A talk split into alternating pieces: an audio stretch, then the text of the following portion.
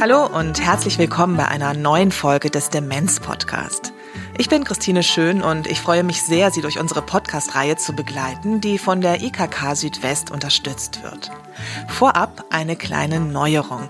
Ab dieser Folge wird der Podcast gemeinschaftlich von der Deutschen Alzheimer Gesellschaft und dem Methoch 2 Verlag herausgegeben. Ich freue mich riesig, dass die Deutsche Alzheimer Gesellschaft nun mit im Boot ist und ich möchte der Veronika Stiftung ganz herzlich dafür danken, dass sie den Demenz Podcast in den ersten beiden Jahren durch ihre Förderung ermöglicht hat. In dieser Sendung geht es um Musik und Demenz. Bevor wir beginnen, hier eine kleine Werbung. Ein Tag im Garten, ein Ausflug in den Tierpark, geteilte Momente mit Kindern oder ein Nachmittag mit Hundewelpen. All dies löst positive Gefühle bei uns aus. Gefühle, die wir zum Beispiel beim Streicheln eines Hundes oder beim Graben im Garten hatten, sind stark in uns verankert. Diese Emotionen durch schöne Bilder hervorzurufen, das ist der Ansatz der Filme der Demenzaktivistin und Filmemacherin Sophie Rosentreter.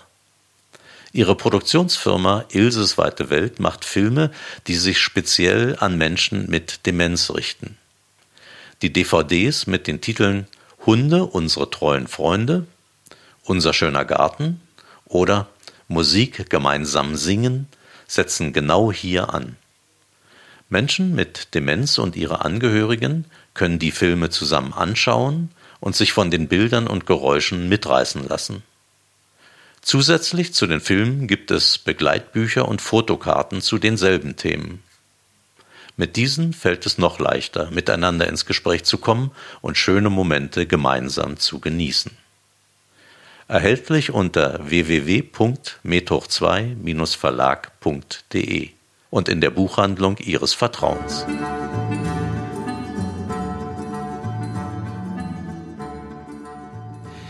Musik gilt als der Königsweg, um Menschen mit Demenz zu erreichen. Rezipierend oder auch selbst musizierend. Ich durfte schon bei einigen Singenachmittagen in Tagespflegen oder Pflegeheimen dabei sein und habe voller Begeisterung mitgesungen und geschunkelt und in die leuchtenden Augen der anderen Sänger und Sängerinnen geschaut. Auch Andreas Rath, Sie kennen ihn bereits aus unseren Sendungen, er hat lange die Tagespflege Die Aue in Berlin geleitet, auch er hat die Kraft der Musik erlebt. Ich habe ein hervorragendes Beispiel, wo ich immer wieder Gänsehaut kriege. Frau M hat lange in unserem Heim gelebt und ist dann bettlägerig geworden und hat eine furchtbare Kontraktur bekommen, die wir Würgekontraktur nannten. Die Hände sind zum Hals gegangen und haben immer umgedrückt bis eine kluge Pflegerin mal wieder in die Biografie geguckt hat und gesagt hat, die hat doch früher den Postkorb mit Piano und mit dem Klavier begleitet. Wir bringen ihr mal mit so einem CD-Player und Kopfhörer Klaviermusik aufs Ohr. Und das war die beste Medikation. Kriege ich heute noch Gänsehaut. Die Musik ging an und die Hände rückten vom Hals weg. Die wurden weich. Diese Musik hat erreicht, irgendwas in diesem kleinen, weit entschwundenen Kopf, dass auf einmal dieser Muskelstatus völlig weich wurde und die Musik das erreicht hat in diesem Gehirn, wo du gesehen hast, ja, das braucht sie. Und dieses aber akzentuiert zu machen, nicht 24 Stunden eben Musik auf die Ohren zu bringen, sondern mal eine Stunde, das war dann das Mittel der Wahl, wo wir alle irgendwo auch stolz waren, dass das jemand gefunden hat und dieser Frau wir helfen konnten. Was passiert da? Professor Dr. Jan Sonntag ist Musiktherapeut, Forscher und Dozent seit 1999 schwerpunktmäßig im Bereich Demenz. Auf seiner Webseite zitiert er den Neurologen Oliver Sacks mit dem Satz Für Menschen mit Demenz ist Musik kein Luxus, sondern eine Notwendigkeit und besitzt die Macht, ihr selbst wiederherzustellen, zumindest eine Zeit lang. Was heißt das?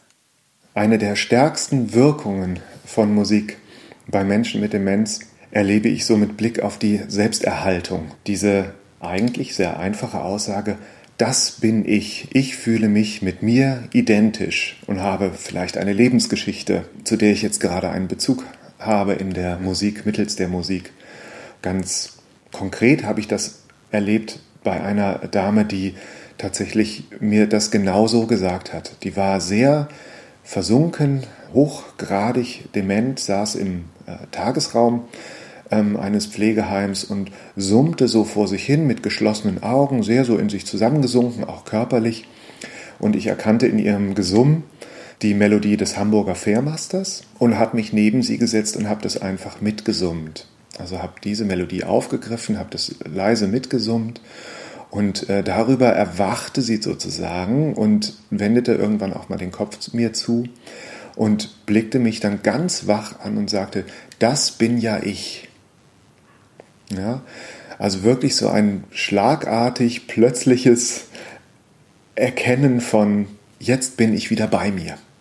Ja? Und über den Selbstbezug oder über diesen Bezug zu mir, über diese Spiegelung durch mich in dieser Melodie hat sie dann eben den Selbstbezug herstellen können. Also Welt, Weltbezug und Selbstbezug ist sozusagen großes Thema. Wie kommen Sie zu sich und zur Welt, wenn Sie so ganz, ja, ich sag mal, doch weit entfernt schon sich befinden im Erleben? Demenz scheint das Langzeitgedächtnis für Musik zu verschonen. Das zeigt eine Studie aus dem Jahr 2015 des Max-Planck-Institutes für Kognitions- und Neurowissenschaften in Leipzig. Sie haben einen ersten neurowissenschaftlichen Beleg für diese sehr stark verankerte Erinnerungsfähigkeit von Musik gebracht. Und wenn wir uns praktisch erinnern, dann fühlen wir uns mit uns auch identisch. Ne? Also ich bin einer, der geworden ist. Ja, so. Und gelegentlich ist ja durch diese Aktivierung des Sprachzentrums auch in der musikalischen Aktivität dann dieses Erinnern auch narrativ möglich, also dass die anfangen dann eben auch Lebensgeschichte zu erzählen. Einfach so äh, aus heiterem Himmel äh, von der Schulzeit erzählen oder von der Kirchengemeinde oder von familiären Erlebnissen. Das ist eben ein starker Wirkaspekt von Musik, dass er eben auch andere Bereiche des Gedächtnisses und des Gehirns mit aktiviert. Also wir nehmen eben an, äh, und das zeigen diese vielen bildgebenden Verfahren, die eingesetzt werden in der Musikhirnforschung, wir nehmen eben an, dass die Musik sehr global vernetzt und abgespeichert ist im Gehirn, anders als andere Fähigkeiten, wie zum Beispiel die Sprache, die sehr lokal in bestimmten Sprachzentren sozusagen gespeichert ist. Musik ist sinnlich, Musik spricht Emotionen an. Und wir haben das in vielen Sendungen bereits besprochen, wir können Menschen mit Demenz emotional viel besser erreichen als kognitiv. Das ist so eine Wechselwirkung, also Erinnerungen wecken Emotionen, Emotionen wecken Erinnerungen. Also die stark emotionalisierende Wirkung von Musik, die hilft eben sozusagen anderen Hirnbereichen, anderen Gedächtnisbereichen auch wieder auf die Sprünge.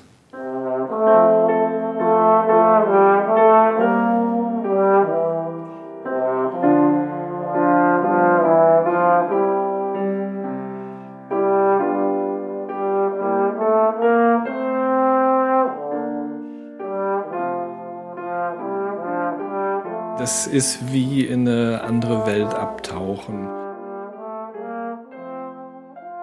Diese alten Erinnerungen, dieses Gelernte, auf die Noten schauen und die Finger bewegen, das ist was, was sie wirklich gut abrufen kann. Und es kommen so ihre typischen Geschichten raus. Sie ist eigentlich wie früher. Sie ist ein bisschen ungeduldig gewesen und zum Beispiel eine, eine ganze Note aushalten mit vier Schlägen, wo nichts passiert. Das ist nicht die Sache von meiner Mutter. Da hat sie keine Lust drauf. Das heißt, es wird im Grunde genommen immer so ein bisschen äh, drüber gespielt. Ist immer herrlich. Und äh, also wenn ich mit ihr musiziere, stehe ich ja immer ein bisschen hinter ihr, weil ich da Posaune mitspiele. Und dann habe ich so das Gefühl, sie ist einfach die Alte. Sie ist, äh, sie ist wie früher.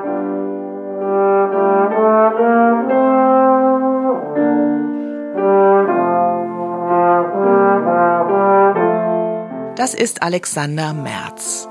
Er spricht über seine Mutter Heide Merz, mit der er im Hintergrund auch musiziert. Er an der Posaune und seine Mutter am Klavier. Die ehemalige Musiklehrerin hat Demenz und lebt gut eingebettet in ein Netz aus Familie und Freunden zu Hause. Die Familie hat sich an uns gewandt und beschrieben, wie sehr Musik Frau Merz durch den Alltag trägt. Um mal mit den Worten von meinem Neffen zu sprechen, am Nachmittag zwischen 15 und 16 Uhr, da setzt die Oma sich immer ans Klavier. Also sie hat einen großen Flügel äh, im Wohnzimmer stehen und dann spielt sie einfach ihre Sachen rauf und runter. Teilweise wird dann auch, und das ist ganz äh, nett, da lache ich dann auch immer einfach von links nach rechts geblättert. Das heißt, es können auch mal so drei oder vier oder fünf Mal immer wieder die gleichen Lieder hintereinander gespielt werden, weil sie sich ja nicht erinnern kann, welches habe ich denn gerade gespielt. Und das heißt aber, dieses Klavier ist auf jeden Fall in ihrem Nachmittags- bzw. auch Abendprogramm eigentlich täglich vorhanden. Alexander Merz ist Profimusiker. Er ist Soloposaunist bei den Bochumer Symphonikern. Kein Wunder, dass er und seine Mutter auch gemeinsam Musik machen. Da erlebt er sie dann ganz bei sich und der Musik. Das ist diese unglaubliche Diskrepanz für mich. Auf der einen Seite treffen wir uns manchmal wirklich auch mit einer anderen Freundin zu musizieren, wo wir dann Trio spielen. Also ich spiele dann äh, Posaune, die Freundin Flöte und äh, meine Mutter Klavier. Und dann spielt sie wirklich teilweise zwei, zweieinhalb Stunden die Sachen vom Blatt, die sie nicht kennt. Und das finde ich eine unglaubliche Leistung. Und wenn ich aber dann abends beim Abendessen sage, ich fahre morgen früh um elf, Dafür gibt es definitiv keinen Speicher. Das bleibt nirgendwo hängen und manche Sachen fragt sie halt auch ständig und tausendmal. Da ist diese unglaubliche Diskrepanz.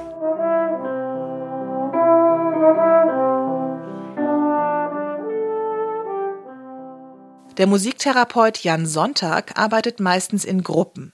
Seltener findet eine musikalische Intervention einzeln statt. Beispielsweise zweimal in der Woche eine Gruppe von fünf ähm, Patientinnen in einem Pflegeheim, die sich wirklich extra dann eben für diese musiktherapeutische Stunde versammeln und dort sehr konzentriert und auch in einem geschützten therapeutischen Rahmen arbeiten, in einem dafür vorgesehenen Therapieraum, und das kann aber auch ein offenes Angebot sein in Tagesräumen. Das nennen wir eben Musiktherapie im offenen Setting, wo so das ganze Umfeld äh, des Pflegeheimes letzten Endes auch mit einbezogen wird in die musiktherapeutische Situation. Inklusive vielleicht auch der Pflegekolleginnen und der Hauswirtschaftskräfte. Das ist dann wirklich ein Interaktionsangebot, ein musikalisches atmosphärisches Interaktionsangebot bei offener Tür, wo der Musiktherapeut, die Musiktherapeutin sehr stark dann ähm, einfach die Musik als ein Medium für soziales Zusammenleben einsetzt. Im Gruppensingen und in der Gruppenmusiktherapie ist ebenso dies, das gemeinschaftsbildende Moment wirklich tatsächlich ein zentrales. Denn über die Musik haben wir überhaupt die Möglichkeit, wieder etwas in Abstimmung miteinander, etwas Sinnvolles zu tun dort wo wir uns sozusagen so isoliert fühlen, aufgrund von äh, dementiellen Entwicklungen, äh, können wir in der Musik zu einem Gemeinschaftserleben überhaupt erst wieder finden. Und das kann halt sehr, sehr beglückend sein. Es kann so wie so kollektive Glücksmomente auch geben, ne? also wirklich helle Freude, die man miteinander teilt. Gesungen werden gerne alte, bekannte Schlager, Volkslieder und ich finde es dabei wirklich faszinierend, dass die Melodien und die Texte so genau erinnert werden. Ich wusste, bevor ich an einem solchen Singenachmittag teilnehmen durfte, nicht, wie viele Strophen hoch auf dem gelben Wagen hat. Die Menschen mit Demenz kannten sie alle in und auswendig. Also wir knüpfen damit an an eine vertraute Kulturpraxis, an eine Praxis, die vielleicht im ausgearbeiteten kulturellen Zusammenhängen wie dem Chorsingen ähm, äh, stattgefunden hat, die aber auch Alltagspraxis ist. Das heißt, das Miteinander singen in Familie oder auf dem Weg zur Arbeit oder in ganz informellen ähm, Zusammenhängen. Insofern ist dieses Miteinander singen sehr, sehr stark auch äh, fokussiert in der Musiktherapie, wird aber auch ergänzt durch andere Methoden, wie zum Beispiel das Instrumentalspiel, das miteinander stattfinden kann in Form von musikalischen Improvisationen auf einfach zugänglichen Instrumenten. Das wird ergänzt durch das Spiel mit Instrumenten, die die Menschen mit Demenz selbst mitbringen. Der Beginn einer musiktherapeutischen Tätigkeit besteht auch darin, ähm, Informationen zu sammeln über die musikalische Biografie der betroffenen Person. Und dann finde ich vielleicht heraus, dass äh, die Person einmal Mundharmonika gespielt hat und spreche mit den Angehörigen. Hier gibt es denn da noch ein Instrument? Hat die in den letzten Jahren auch noch gespielt? Nö, ach, das ist ganz in Vergessenheit geraten. Dann lass uns das doch mal wieder ausprobieren. Und siehe da, ein Lied klappt noch. Ja, und dann wird praktisch ritualisiert eben auch dieses eigene Instrument angeboten und dieses eine Lied vielleicht miteinander gespielt. Äh, die Situation, Person, an die ich mich gerade erinnere, die hat immer lustig ist das Zigeunerleben gespielt, ist auch ein Lied, was eben sehr leicht auf der Mundharmonika zu spielen ist und was neben anderen Liedern, die sie vielleicht früher kannte, eben dann noch am besten erhalten blieb. Und das ist natürlich ganz besonders berührend und toll, so Schätze zu heben wie, Mensch, da kann jemand noch ein bisschen Klavier spielen. Ach, da kann jemand noch Geige spielen oder so. So erleben sich Menschen weiterhin als kompetent und sind es ja auch. Eine weitere Möglichkeit, durch Musik in Beziehung zu treten, ist das gemeinsame Hören. Es gibt da einen sehr beeindruckenden Film, der heißt Die Musik meines Lebens, Alive Inside, und zeigt, was mit Menschen mit Demenz passiert, die ihre Musik auf Kopfhörern, also sehr intensiv hören. Letzten Endes ist das eine Standardmethode auch in der Musiktherapie, mit ausgewählter biografischer Musik zu arbeiten, die eben mit den Menschen selbst zu reproduzieren oder eben auch ihnen vorzuspielen. Also ne, ich werde ja nicht mit Ihnen selbst diese Oper von diesem äh, Komponisten singen, ja, sondern äh, wenn es zum Beispiel um, um klassische Musik geht oder so, dann spielen wir sie meistens auch vor. Dann ist das ein sogenanntes rezeptives Angebot. Worauf wir da Wert legen, ist, dass das trotzdem ein gemeinsames, geteiltes Erlebnis ist. Also sprich, Musik nicht praktisch verabreicht wird wie ein Medikament, sondern dass es eine gemeinsame Situation wird. Also wo eben dann auch Beziehungsgestaltung möglich ist. Ich mache das zum Beispiel, wenn ich mit Kopfhörern arbeite, so, dass ich selbst auch mir einen Kopfhörer an das Abspielgerät anschließe und dieselbe Musik höre wie die Patientin. Das kann in äh, vielen Situationen Sinn machen, zum Beispiel bei Schwerhörigkeit oder bei starker Ablenkbarkeit oder so. Da kann das ja wirklich eine Rolle spielen, über Kopfhörer Musik zu hören. Und ich lege aber eben dann Wert darauf, dass ich das dann auch höre, dass diese Person nicht praktisch abgestellt wird da mit Kopfhörern und ich gar nicht weiß, worauf reagiert sie denn eigentlich jetzt und wann ist sie vielleicht auch überfordert von der Musik. Jan Sonntag erzählt von einem Erlebnis mit der Bewohnerin in einem Hamburger Pflegeheim, die sehr stark von Jazzmusik geprägt war. Das war ihre Musik. Leider nicht die Musik der anderen Bewohner und Bewohnerinnen. Aus diesem Grund habe ich mich dann entschieden, Kopfhörer anzubieten, damit sie praktisch im Beisein anderer Menschen ihre Musik hören konnte, ohne da auf Kritik zu stoßen. Und dann haben wir beide diese Kopfhörer aufgesetzt und ich habe dieses Lieblingsalbum von äh, Louis Armstrong aufgelegt.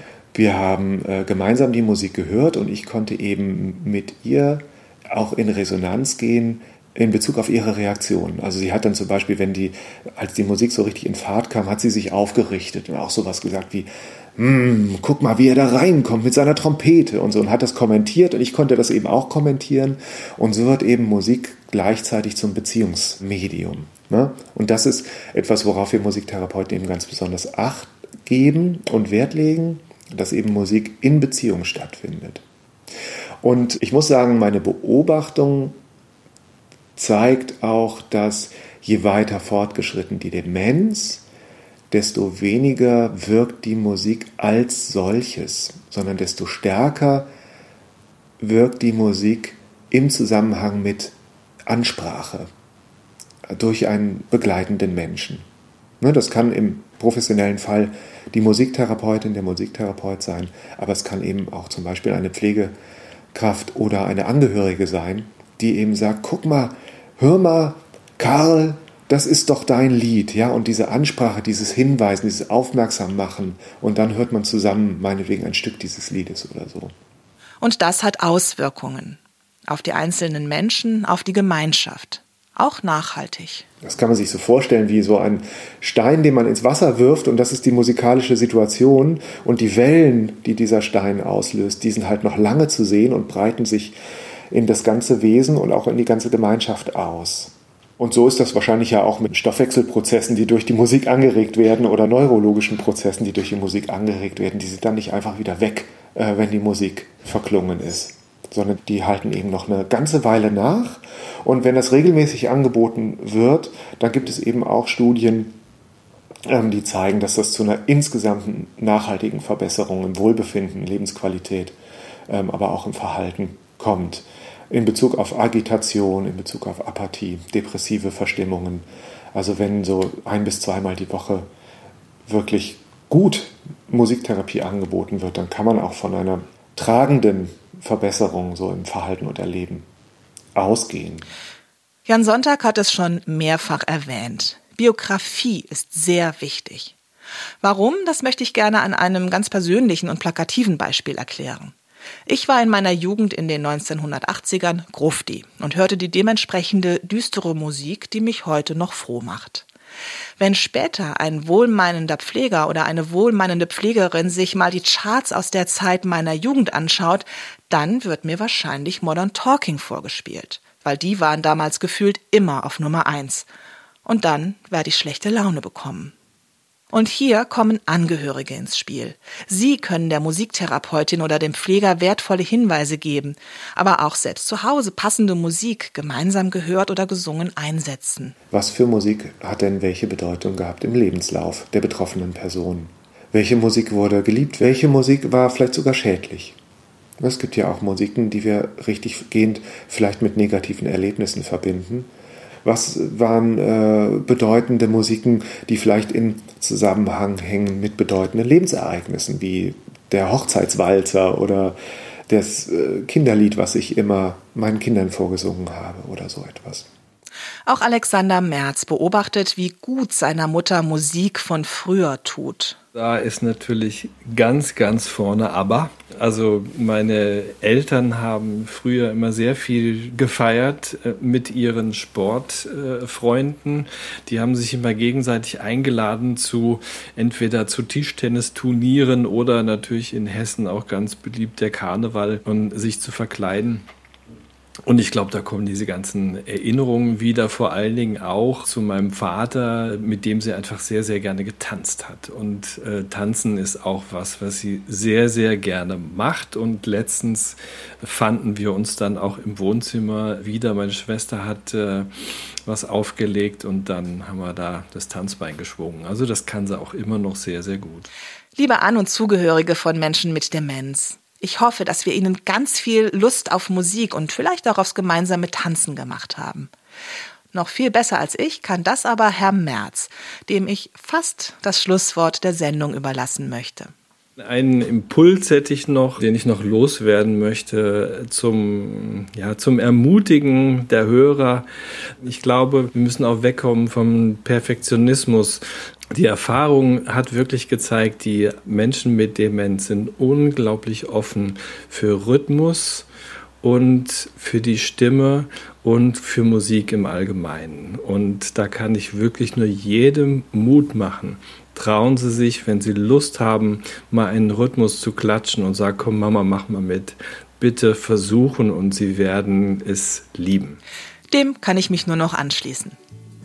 Auf der Seite www.demenz-podcast.de finden Sie unter dieser Sendung weiterführende Links und im Anschluss an diese Sendung hören Sie noch ein Gespräch mit Professor Dr. Thomas Wosch, der ein ganz spannendes Projekt leitet, das die Wirkung von Musik und Texten auf Menschen mit Demenz und ihre pflegenden Angehörigen erforscht. Und Sie können bei der Studie mitmachen. Wenn wir in unserem Podcast bestimmte Themen angehen sollen, dann schreiben Sie uns eine Mail an demenzpodcast.medhoch2-verlag.de. Wir freuen uns sehr über Ihre Vorschläge. Vielen Dank fürs Zuhören. Ich wünsche Ihnen alles Gute. Bis zum nächsten Mal. Tschüss, Ihre Christine Schön.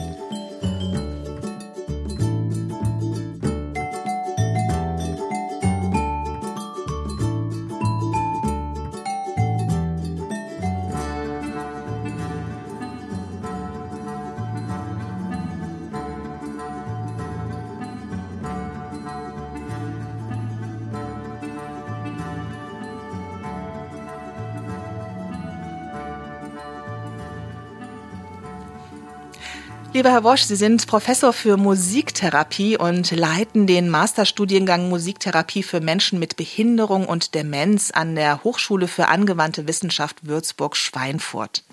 Ja. Vor einigen Jahren haben Sie begonnen, Techniken der Musiktherapie an Angehörige von Menschen mit Demenz zu vermitteln, die das dann im Alltag umsetzen können. Daraus ist auch das Projekt Homesite entstanden, auf das wir gleich kommen. Aber erstmal, warum binden Sie Angehörige ein? Zum einen, der Angehörige kennt natürlich seinen Betroffenen mit Demenz am besten. Also das, was auch dort an eigenen Erfahrungen mit Musik zum Beispiel vorliegt. Ähm, da müssen wir manchmal wie nach der Nadel im Heuhaufen suchen, wenn wir den Menschen nicht kennen. Das andere ist, dass ja der Alltag, wie man miteinander kommuniziert, spricht, äh, was man miteinander macht, sich stark verändert. Wenn jemand von Demenz betroffen betroffen ist und man kann zum Beispiel nicht ewig erzählen ähm, über bestimmte Dinge. Ich glaube, die Sprache ist sehr oft ein Hauptmittel ähm, der Verständigung ähm, auch untereinander. Und aber mit Musik kann man das und das zu nutzen, zu gucken, was ist da, was wird eh schon gemacht von den Angehörigen mit ihren Betroffenen und das noch weiter auszubauen für alle Alltagsbereiche. Also so ein bisschen auch neu den Alltag lernen, also neue Formen dafür lernen. Bitte stellen Sie doch mal Ihr aktuelles Forschungsprojekt Homesite vor. Was sind Ziele des Projektes und wie läuft das ganz praktisch ab? Also praktisch läuft das ab, dass ähm, Menschen mit Demenz, die zu Hause betreut werden von ihren Angehörigen, also die pflegenden Angehörigen, dass Musiktherapeuten dort eben Trainings mit den Paaren dort machen. Also das können ähm, Ehepaare sein, das können Kinder mit ihren Eltern sein, das können Wohngemeinschaften, die sich gebildet haben, ähm, sein dort, aber die eben tagtäglich doch miteinander miteinander oder sehr oft miteinander zu tun haben. Und dort wird gemeinsam recherchiert und geguckt, was für Musikerfahrungen sind da. Und übrigens in dem Projekt Homesite, äh, das ist bei diesen Forschungen auch immer sehr bedeutend, haben wir noch weitere Interventionen. Und das ist in dem Fall Leseintervention. Also Verse, Bilder, Geschichten, Märchen. Also das ist die zweite Möglichkeit, die wir neben der Musik dort äh, mit haben. Und das wird ähm, über zwei Stunden mit äh, dem Paar dort ähm, einmal recherchiert, geguckt, wie ist das bei denjenigen konkret und dann Ideen entwickelt, wie das noch weiter ausgebaut werden kann. Und dann gibt es sozusagen die Aufgabe, das dann auch weiter im Alltag mit zu nutzen. Es gibt zwischendurch äh, regelmäßig Telefonanrufe, wo nochmal nachgefragt wird, was gut läuft oder nicht. Also es ist erstaunlich, dass äh, auch Entdeckungen dort geschehen geschehen, dass auf einmal äh, Lieder aus Gymnasialzeiten entdeckt äh, werden, die die Ehepartner noch gar nicht voneinander kannten, aber derjenige so drin war und ganze Geschichten dazu erzählen kann. Und äh, da wirklich auch eine Vertiefung und mit in, in der Partnerschaft dort auch zum Beispiel mit ein Effekt ist. Was meinen Sie mit Vertiefung? Was passiert denn da in der Beziehung? Also vor allen Dingen geht es darum, eben das zu nutzen, wo der Demenzbetroffene kompetent ist oder kompetent wird. Das dauert manchmal auch etwas, man diese Ressourcen, die da sind in diesem Bereich, ähm, jetzt mit der Musik auch mit anregen kann. Und das führt natürlich zu einem sehr positiven Erlebnis dann, also miteinander und auch einer richtigen Freude. Also das haben wir sehr oft erlebt, dass da oft ein Stolz, eine Freude, auch ein Glücksgefühl einfach da ist also wenn das dort miteinander erreicht wird. Ist das eine eindimensionale Sache? Also der Angehörige macht etwas mit dem Menschen mit Demenz oder ist das auf Augenhöhe? Das ist auf Augenhöhe, weil die Aktivität der beiden Partner oder von äh, Kind und Elternteil dort ist sehr verschieden. Also, aber ich glaube, das ist ja auch in jeder Beziehung oder Partnerschaft so. Der eine ist mehr aktiv, der andere weniger. Und das heißt, wenn dann eben ähm, diese Zeiten sind, wo direkt da miteinander recherchiert und auch etwas geübt wird, dass da denn in dem Moment teilweise auch der Mensch mit Demenz dann, der sehr aktive ist, teilweise teilweise aber auch der ähm, pflegende Angehörige. Was etwas der Unterschied ist, der pflegende Angehörige kann sich innerlich sozusagen dann einen Merkzettel machen und damit weiter arbeiten. Der Mensch mit Demenz braucht manchmal dann diesen Input, also dass da dann schon der pflegende Angehörige eine besondere Rolle dann mitspielt. Aber er weiß, wie er es zu machen hat und das ist dann gut. Ganz wichtig finde ich, dass die Angehörigen keine Vorkenntnisse brauchen. Es geht um alltägliches Musikerleben, was jeder kann und hat. Also Musik begleitet uns ja sehr im Alltag, ist dabei und genau damit arbeiten wir. Und äh, man muss nicht irgendwelche speziellen musikalischen Vorkenntnisse haben, sondern es geht um die Musik im Alltag. Und Wer spezielle hat, dann kann man gucken, ob das äh, gut äh, mit äh, eingesetzt werden kann. Aber in 80, 90 Prozent geht es wirklich um den Alltag, was man gemeinsam für Filmmusiken, Schlager, Tanze und weiß ich was alles miteinander gemacht hat. Also das ist sehr wichtig. Ganz konkret, was können Angehörige zu Hause musikalisch machen? Haben Sie da schon Tipps, vielleicht ein Beispiel? So haben wir zum Beispiel um die Weihnachtszeit das einmal erlebt, dass ein Mensch mit Demenz also ziemlich inaktiv und in sich versunken war und wir mit Weihnachtsliedern und Weihnachtsgeschichte und Film dort äh, gemeinsam auch mit dem pflegenden Angehörigen dort äh, das erarbeitet und, und gemacht haben, dort zusammen und nach 90 Minuten war auf einmal die Person mit da, voll wach und hat hat Odo Fröhliche gesungen und gleich dreimal wiederholt und äh, war aufgerichtet und äh, war da. Also das sind Potenziale, Ressourcen, die da sind, die erreicht werden können und die auch etwas brauchen. Und in dem Fall hier zum Beispiel war eine hohe Inaktivität, Rückgezogenheit und die dann hier sehr aktiv äh, angeregt werden konnte. Und die Sache ist, dass es bis dahin geht, dass viele Sachen im Alltag, also überhaupt aus dem Bett zu kommen, überhaupt sich anzuziehen und so weiter, dass viele dieser Aktivitäten des täglichen Lebens, wie wir das nennen, auch begleitet werden können und auch angeregt und erleichtert werden können mit Musik. Neben dem Musik hören, dem Musizieren und Singen gibt es ja auch noch die Möglichkeit, sich gemeinsam zu bewegen, tanzend oder, wenn zum Beispiel eine körperliche Beeinträchtigung vorliegt, auch anders. Man kann einfach sitzen und miteinander schunkeln oder man kann äh, eben sitzen, auch Bewegungen machen, typische Bewegungen auch mitmachen und äh, das miteinander tun. Und das wird verstanden in dem Moment und äh, gemeinsam geteilt und so sehr oft auch dann miteinander auch Erinnerungen ausgetauscht. Und dann kann man das Fotoalbum rausholen oder ähnliches oder Gegenstände, wo man mal, weiß ich nicht, zusammen weg war oder die oder Kostüme, wenn man beim Karnevalsverein Verein war oder ähnliches. Und all das wird erforscht und Sie, liebe Hörerinnen und Hörer, können, wie gesagt, dabei sein. Das Projekt Homesite, das übrigens gleichzeitig auch in Universitäten in Australien, Großbritannien, Norwegen und Polen stattfindet, sucht noch Teilnehmerinnen und Teilnehmer.